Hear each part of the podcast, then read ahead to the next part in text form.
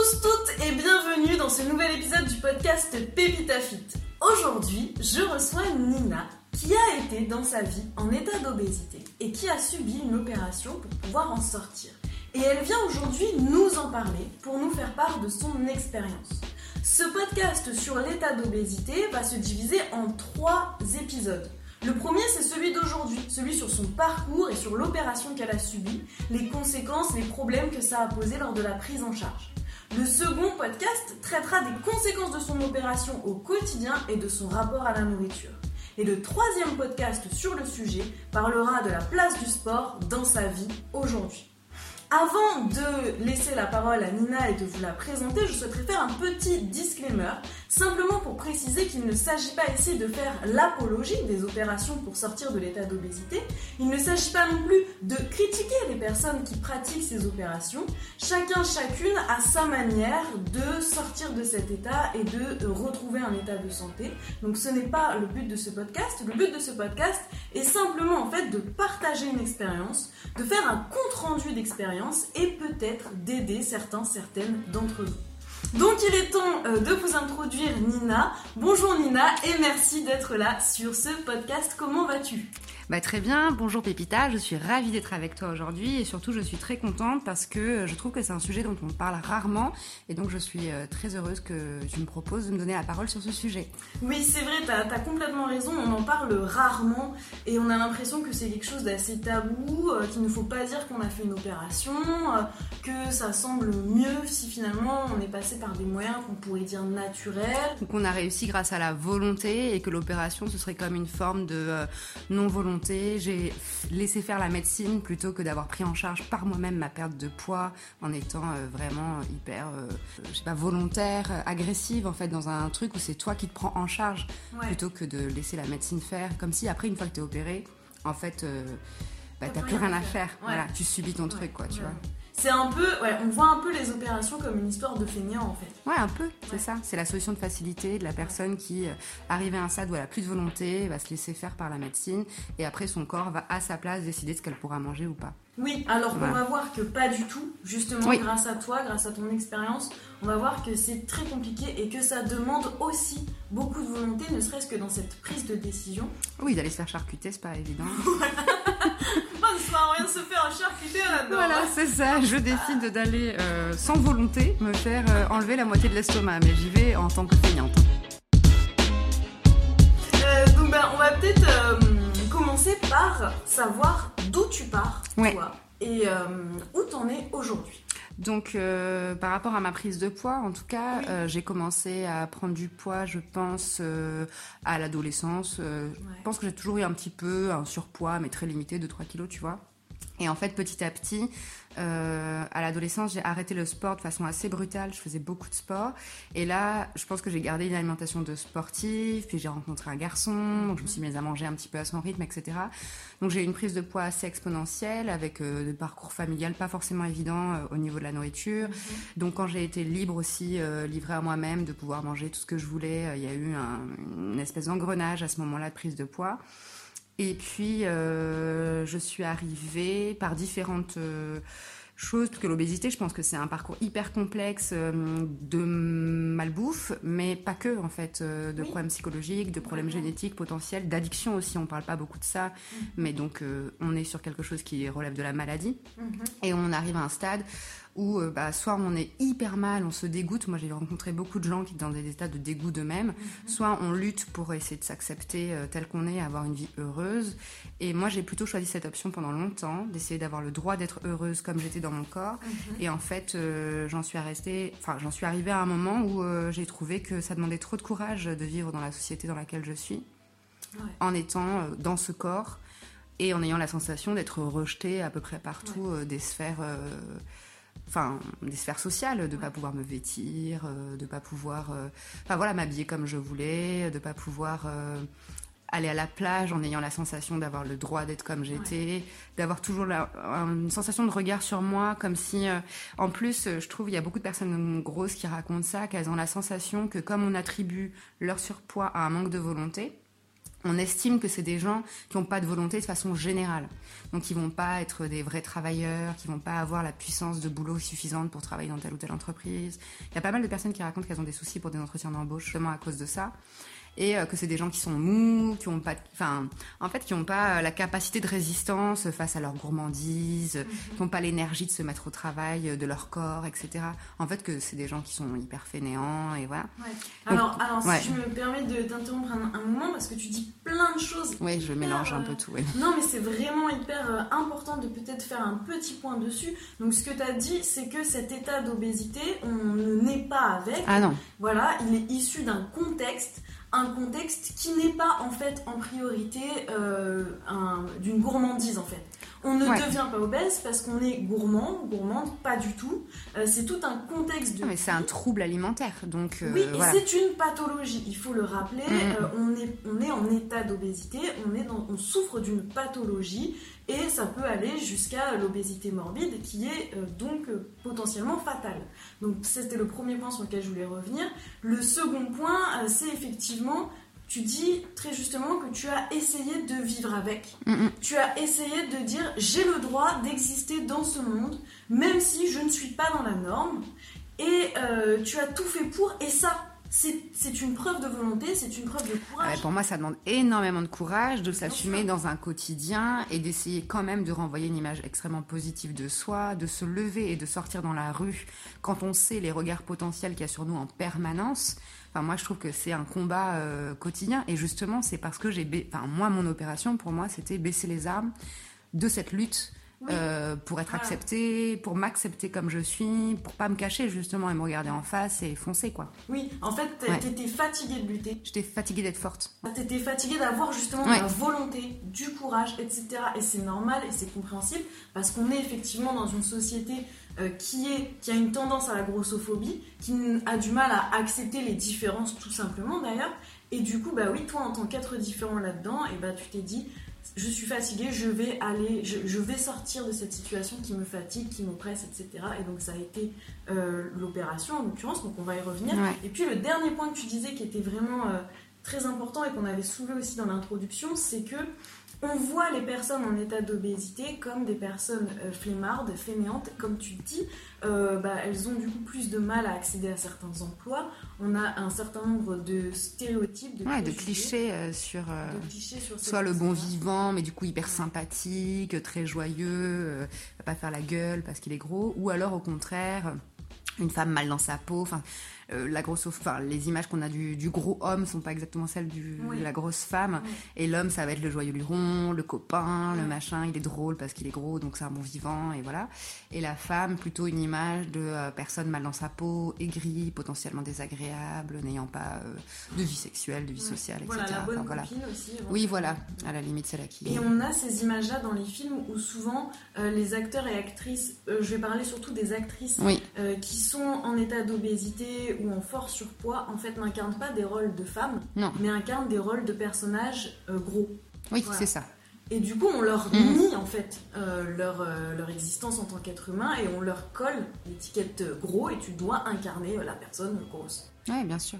Après, je reviendrai juste sur un truc aussi tout à l'heure qu'on a dit euh, par rapport à la situation de maladie. Et euh, là, on est en train de parler de deux choses différentes en fait. D'un côté, euh, la question esthétique et donc tout ce que ça peut avoir comme dictat social et la difficulté que ça que ça entraîne de son bah, d'être dans la société en étant à l'aise avec cette forme esthétique là très particulière.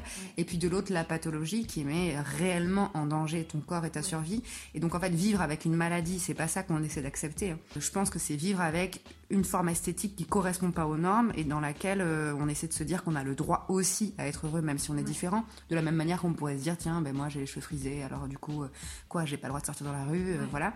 Et de l'autre côté il y a quand même le pendant médical qui fait que tu es quand même en vrai danger de la même manière pour moi qu'un alcoolique, un fumeur, tu vois, c'est exactement le même genre d'addiction potentiellement dangereuse. Et, et c'est là que c'est pour moi quelque chose de grave, c'est que ce que j'ai constaté, on aura peut-être l'occasion d'en reparler, mais que 99% des gens que j'ai côtoyés dans ce cadre euh, médicalisé ou qui venaient justement pour ce type d'opération ne venaient que pour des raisons esthétiques. Quand je dis 99%, c'est pour pas dire 100%. En fait, l'enjeu de santé, tant que tu le vis pas dans ton corps, tant que t'es pas malade, il t'intéresse pas. Mm. Comme quand tu marches dans la rue, en fait, tu peux finir par te dire, mais ouais, mais quand je marche dans la rue, je peux me faire euh, choper par une bagnole à tout moment. Donc, euh, finalement, quoi, j'arrête de marcher dans la rue? Bah, la personne en état d'obésité se dit à peu près la même chose. Oui, peut-être que je vais avoir des problèmes cardiaques, peut-être que je vais avoir des problèmes osseux, musculaires, euh, que je vais avoir des trucs qui vont déconner plus tard. Mais en réalité, euh, euh, bah, y a, il se passe rien là pour moi. C'est comme pour le fumeur, ce fameux cancer du poumon, bah, il n'est pas là. Donc tant qu'il n'est pas là, on a tous ce mythe qu'on va être immortel. Hein.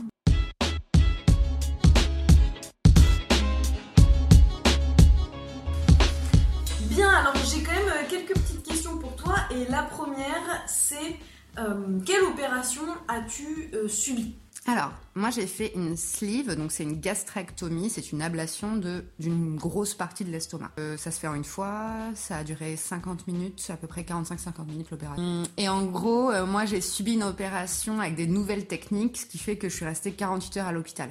Donc ça vend un peu du rêve à hein, mon histoire, c'est-à-dire que je suis rentrée à l'hôpital, je suis ressortie le lendemain. On m'a proposé ça, on m'a vendu, tu vas voir, en 48 heures c'est fait, c'est nickel. Et évidemment, tout le monde a envie d'aller faire une opération merveilleuse qui va révolutionner ton corps, alors toi tu n'y arrives pas tout seul en 48 heures, c'est plié. Normalement, c'est quand même une chirurgie hyper lourde.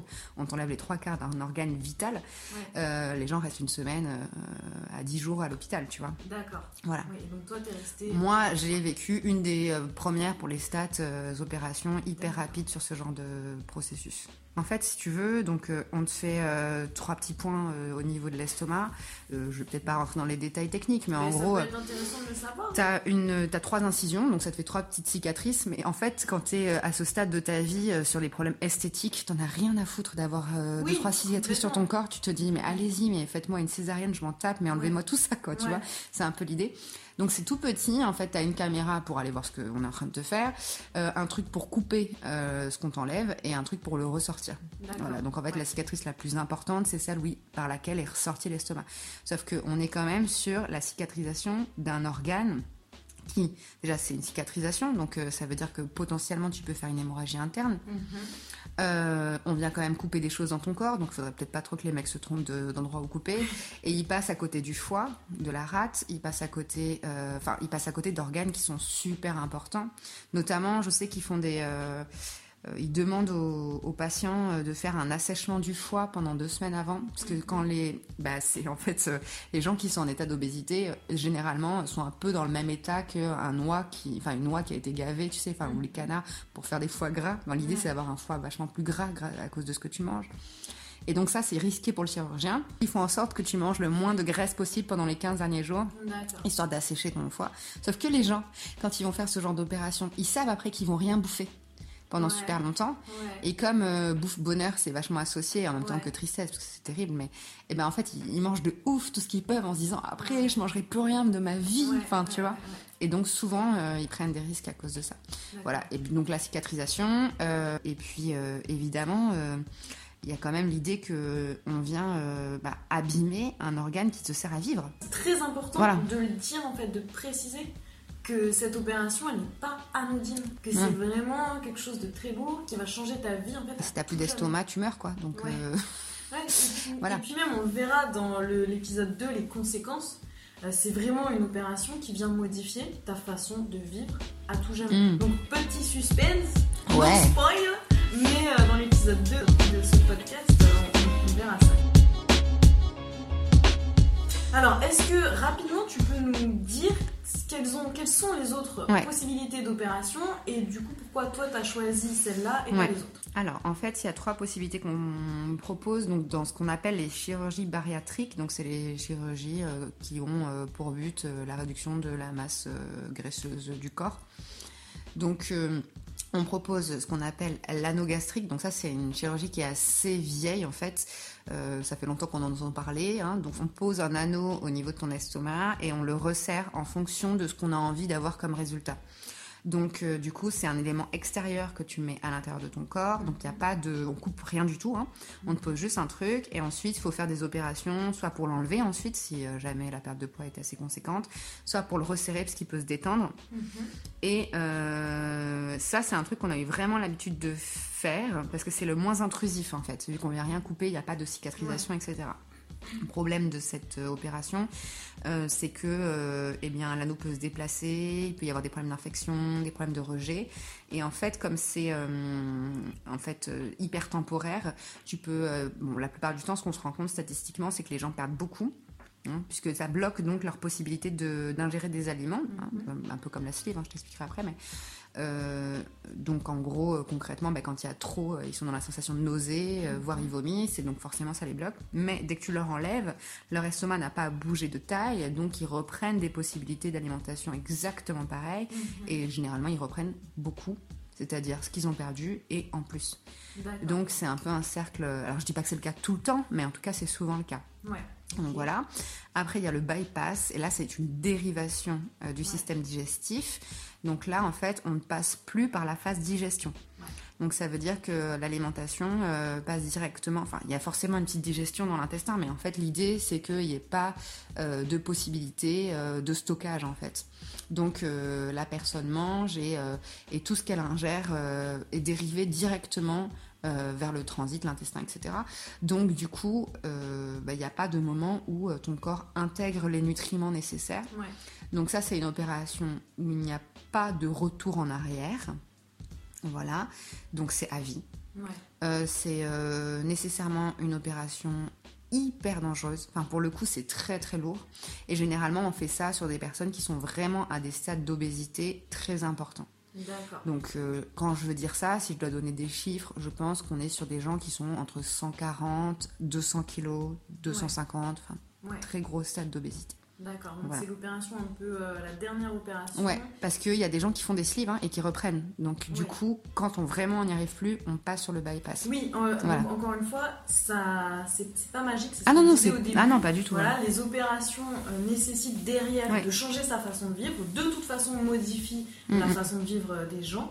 Et, et surtout, bah, précisons bien qu'elles ne sont pas anodines, qu'elles ne Non, sont non. pas sans risque. Elles contiennent toutes les trois un risque. Donc toi, tu as choisi la sleeve. Alors, tu as finalement perdu combien de kilos et en combien de temps? Alors, euh, donc j'ai perdu en tout une quarantaine de kilos en un an, on va dire à peu près. hein. C'est énorme quand même. hein. Oui, oui, c'est beaucoup. Hein. C'est à peu près, euh, on va dire, je sais pas, les statistiques, on dit que c'est entre 60 à 80% de ta masse graisseuse supplémentaire par rapport à ce que tu devrais avoir au départ. Donc 80% du trop. Ouais. Donc il y a du trop. Euh, moi, je suis encore en, en surpoids à l'heure actuelle, mais par rapport à ma masse de départ, euh, j'ai perdu énormément. Donc Ouais. 40 kilos, c'est- ça rentre tout à fait dans les cadres attendus. hein. L'intérêt pour moi, c'est que euh, bon, ça va très très vite et euh, je reprends pas. Donc on est Oui. sur quelque chose qui est hyper stabilisé, puisque maintenant ça fait plus de 3 ans. Donc je suis tranquille de ce côté-là, même si à tout moment, les choses peuvent reprendre. Est-ce que toi, aujourd'hui, euh, tu es satisfaite? Est-ce que tu es, tu es content d'avoir fait cette opération? Ou est-ce que euh, des fois tu regrettes? Alors, sur l'aspect euh, vraiment purement médical, pour mon propre corps, ma santé en fait. Pour ma santé, je regrette pas une seule seconde parce que je trouve que je vais mieux. Qu'est-ce que tu vois comme changement? Euh, bah, j'ai l'impression déjà que j'ai une capacité euh, de mobilité qui est énorme en fait. ouais, Par rapport à ce que j'avais avant, par rapport aux essoufflements potentiels, etc. Mhm. Euh, en termes de aussi réflexion sur bah, le futur dans la vie, je me disais mon Dieu si je rajoute une grossesse par dessus ça, Mhm. ça va être hyper délicat. Enfin, donc je vais rajouter 10, 15 kilos. Puis quand on est déjà en état d'obésité, on a l'impression que c'est plutôt 20 qui va se passer parce qu'on se dit toujours que pour nous on prend pas du poids comme les autres. Donc les Ouais. autres ils prennent 10 kilos pendant une grossesse, moi je vais en prendre 30. Ouais. Et ils arrivent à en perdre 20, moi je vais en perdre 2. Enfin, c'est un peu l'idée qu'on se fait. Donc on se dit, mon Dieu, mon Dieu, mon Dieu, ça va être de pire en pire en fait. Donc il y avait ça, il y a la mobilité, il y a le souffle, il y a tout un tas de facteurs où je sens que je réhabilite mon corps en fait. Ouais. Qui là ma- maintenant il m'appartient, il répond à ce que j'ai envie de faire, euh, voilà. Ouais. Après, euh, sur le plan de la santé aussi, il y a eu des lourdes contreparties euh, et, et d'ailleurs des contreparties esthétiques qui sont pas forcément. Bah, où, par exemple, j'avais des super beaux cheveux avant parce qu'ils étaient bien nourris. Ouais. Et voilà, t'es une plante quoi. Donc, euh, Ouais. moi, il y avait tout ce qu'il fallait pour que mes cheveux soient super en forme. J'ai perdu énormément de cheveux. Ils se sont, euh, ils ont une super mauvaise qualité. Enfin, du jour au lendemain, c'est une part de ma féminité dans la façon dont moi je l'en- je l'envisage. Ouais. Donc pour avoir un corps qui correspond plus aux normes, bah, tu perds tes ongles, tu perds tes cheveux, tu es hyper fatigué, tu as des cernes, enfin voilà, mm-hmm. mais c'est le, le deal. Après, je regrette pas non plus euh, sur le plan social, parce que ma vie, elle est plus légère dans tous les sens du terme. C'est-à-dire, je me prends moins la tête pour m'habiller, je me prends moins la tête pour sortir, on me regarde moins. Mhm. Euh, ou en tout cas, peut-être que je regarde plus les regards pareils. C'est-à-dire qu'avant, peut-être les gens me regardaient pas forcément. C'est un petit peu le, le cercle paranoïaque euh, où tu te dis, en fait, on me regarde parce que je suis grosse. Bon, en fait, peut-être les gens, ils regardaient pas, t'étais pas du tout le centre de leur intérêt. Mais toi, tu l'imagines toujours comme ça quand tu te dis que tu as quelque chose qui déconne en toi. Et là, bah maintenant, euh, si les gens me regardent, je préfère me dire que c'est parce que je suis super bonne plutôt que de me dire que c'est parce que je suis obèse. donc voilà. Mais euh, donc, euh, à ce niveau-là, ça a vachement allégé ma vie, mais bien sûr, mais bien sûr. Après, je regrette qu'on puisse pas se sentir gros et accueilli dans, ce, dans la société dans laquelle on vit. Et je suis sûre que si ça avait été le cas, peut-être mes décisions, elles n'auraient pas été les mêmes. Et si elles avaient été uniquement motivées par la santé, euh, peut-être ça aurait été moins radical, peut-être j'aurais pris d'autres décisions. Par exemple, une réalimentation avec un coaching, avec euh, un psy, avec euh, plutôt que de passer par un truc kamikaze comme ça. Quoi. Et d'ailleurs, donc pour ce qui est de réapprendre à manger correctement et du coaching, on en parlera dans l'épisode 3. Euh, de ce podcast, mais là tu évoques l'aspect psychologique, tu dis voilà j'aurais peut-être fait appel à un psy. Alors justement j'ai une question à ce sujet. Mm. Est-ce qu'il y a une prise en charge psychologique avant l'opération, pendant euh, les, enfin après les, jours, les mois qui suivent l'opération et encore aujourd'hui ou pas? Alors euh, c'est quelque chose d'un petit peu particulier, c'est-à-dire qu'on nous donne la sensation que, attention, c'est une opération hyper importante et qu'il y a quand même de graves conséquences potentielles, ta vie est en jeu, quoi. Mm-hmm. Donc, euh, on va euh, prendre, enfin, faire une prise en charge démentielle autour de toi, euh, tu vas être hyper encadré, etc. Dans mon expérience personnelle, ça n'a pas du tout été le cas. Je sais que ça ne se passe pas partout pareil. Hein. Mm-hmm. Moi, peut-être que j'ai eu moins de chance que d'autres, mais euh, mon expérience, c'est que on te dit qu'entre le moment où tu prends la décision d'aller chez ton médecin généraliste pour parler de ça. Qui t'envoie, lui, ton médecin généraliste, vers un chirurgien pour lui aussi lui faire ta proposition, etc. Il se passe un an entre ce moment-là et le moment où on t'opère réellement. Mhm. Donc que ce temps-là, c'est un peu un temps où on te laisse aussi réfléchir à la question pour te préparer psychologiquement. Est-ce que je veux vraiment faire cette opération ou pas D'accord, donc c'est pas une opération qu'on fait du jour au ah lendemain. Il y a un ah an entre le moment où tu vas voir ton médecin généraliste et l'opération. Donc il faut être bien armé hein, sur le fait qu'il va y avoir un an. Donc c'est pas tout de suite maintenant que je vais me retrouver avec 40 euh, kilos en moins. Et comme il va se passer encore un an avant que tu les perdes, euh, c'est-à-dire que tu es sur un projet de deux ans là. Mais voilà, il faut quand même le savoir. Mais euh, donc du coup, tu vas voir ton chirurgien et lui en fait, il y a tout un un panel d'examens qui veut te faire réaliser avant de valider le fait que oui, il va bien t'opérer. Mhm. Donc que tu es apte à l'opération. Et là-dedans, il y a euh, le test psychologique, entre guillemets, hein, où on t'envoie vers un psychiatre qui va déterminer si oui ou non tu es préparé psychologiquement à cette opération. En fait, eux, ce qu'ils recherchent, essentiellement, hein, euh, c'est parce que ça les intéresse que tu sois préparé à l'opération, dans la mesure où bah, c'est des honoraires, c'est du fric, faut pas mhm. se mentir. Enfin, Plus tu fais d'opérations, plus tu gagnes ta vie. Donc lui, il a tout intérêt à ce que tu sois opéré. Simplement, ce qu'ils recherchent, c'est est-ce que la personne a des pathologies euh, psychiatriques qui sont très dangereuses pour l'opération, notamment si tu es par exemple boulimique ou hyperphage et que tu as tendance à pas pouvoir te retenir, par exemple, de manger énormément. Et par conséquent, avec une opération pareille, la personne qui a des crises de boulimie, elle euh, s'en fout d'avoir la nausée en fait. Et donc elle peut faire exploser ses sutures, ça peut être hyper grave pour sa santé. Mais est-ce que vraiment euh, ils sont en capacité de déterminer si une personne... Alors mais c'est là que la grosse blague intervient, c'est-à-dire que en ce qui me concerne, je considère qu'un boulimique ou un euh, hyperphage ou quelle que soit ta pathologie mentale, si tu as décidé que tu allais faire un truc, en réalité, le psy, tu vas le duper en deux-deux. Mon chirurgien, il m'avait dit, moi, j'opère pas les fumeurs. D'accord, bah du coup, je fume pas. Donc, bah, en ce qui me concerne, j'étais fumeuse et je lui ai dit, ah mais oui, bon, bah, j'ai dit la vérité sur le moment, j'ai dit oui, je suis fumeuse et tout. Il m'a dit, bah, vous arrêtez au moins deux mois avant l'opération, sinon je vous opère pas. Et euh, mais toi, t'as été euh, de bonne foi, tu lui as dit, parce que tu ne sais pas mentir. Oui, mais, concrètement. Non, mais par contre, deux mois avant, euh, j'ai fumé quelques clopes et t'inquiète que je lui ai pas dit. Et je l'ai regardé droit dans les yeux en lui disant, mais je n'ai pas fumé une seule cigarette depuis deux mois. Voilà, mais évidemment. Et puis t'y vas. Et puis parce que tu veux te faire opérer en fait. Donc tu pourrais dire la même chose sur. Euh, et puis pour que la personne puisse déterminer, parce que les psys sont pas complètement débiles, tu peux les duper peut-être un peu, mais pas très longtemps. Il faudrait qu'ils aient un vrai suivi sur plusieurs mois pour se faire une idée. Oui. Voilà. Bon, et ben concrètement, moi, c'est un rendez-vous avec des listings donc préétablis par l'hôpital où tu vas. Mhm. Donc en fait, c'est des chirurgiens qui sont en contact avec des psychiatres, qui sont affiliés à la clinique, donc qui valident, en fait, ils tamponnent, hein, d'accord Et ben, euh, elle m'a reçu 15 minutes, que 70 balles au passage. Et euh, bon, on s'en fout. 15 euh, minutes, elle m'a demandé est-ce que vous faites des crises de boulimie? Donc, bah, je lui ai dit non, mais si j'en faisais, j'aurais dit non. Enfin, je suppose, tu vois. Ouais. Bon, c'était pas du tout mon cas, mais concrètement, honnêtement. Potentiellement, tu peux dire non. Ben, je veux me faire opérer, donc je dis non, enfin, tu vois, normal. Euh, est-ce que euh, vous avez tendance euh, à être, être, dans des crises? Enfin, Tu sais, elle a essayé de voir si je comprenais pas trop le mot boulimie au cas où, à faire des crises où tu manges énormément, etc. Tu te fais vomir et tout. Je dis ben non, enfin, ce qui n'était pas le cas, mais c'était juste vrai, mais franchement, euh, voilà. Et donc voilà comment elle détermine. Moi, je dis si c'est pour ça, on peut aussi aller voir n'importe quel Pékin pour aller lui demander, euh, excusez-moi, vous faites des crises de boulimie? Non, eh ben super, je tamponne. Non mais ça vaut bien la peine de faire des ans d'études. Non mais donc voilà, on était sur du scandale, je, je pense honnêtement. Donc pour toi, la prise en charge psychologique est ah, inexistante. Gravos. Attends, on est allé après. Il y a eu à un moment donné euh, une intervention où on, on est réunis à l'hôpital en groupe donc euh, là, on met tous les obèses ensemble, youpi, et euh, ils font des tests en fait hein, sur toi pour savoir si tu fais des apnées du sommeil, si ton cœur va bien. Donc il y a tout un tas de, une batterie de tests comme pour ça pour gérer l'opération, parce qu'en fait l'obésité entraîne souvent des problèmes cardiaques potentiellement, des problèmes d'apnée, etc. Donc ils font des prises de sang de ouf et tout. Et là, si tu valides tous les trucs, euh, tu peux te faire opérer. Et là, comme on est en groupe, on fait des ateliers donc ça, ça a été quand même le pire moment de ma vie. Donc des ateliers, euh, qu'est-ce que c'est qu'être obèse, qu'est-ce que c'est que... Euh, euh, enfin l'alimentation, comment ça marche, etc. Donc très infantilisant, etc.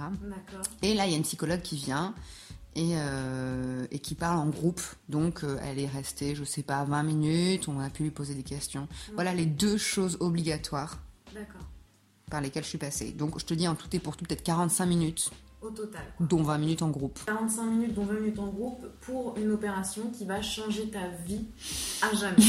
D'accord, donc c'est quand même. Je laisse juge. Oui, voilà, on vous laisse penser ce que vous voulez en penser. Voilà, voilà. Euh, je trouve ça quand même pas ouf euh, comme prise en charge. surtout quand on sait que les raisons de l'obésité sont souvent quand même psychologiques, extrêmement liées à quelque chose de l'ordre du psychologique.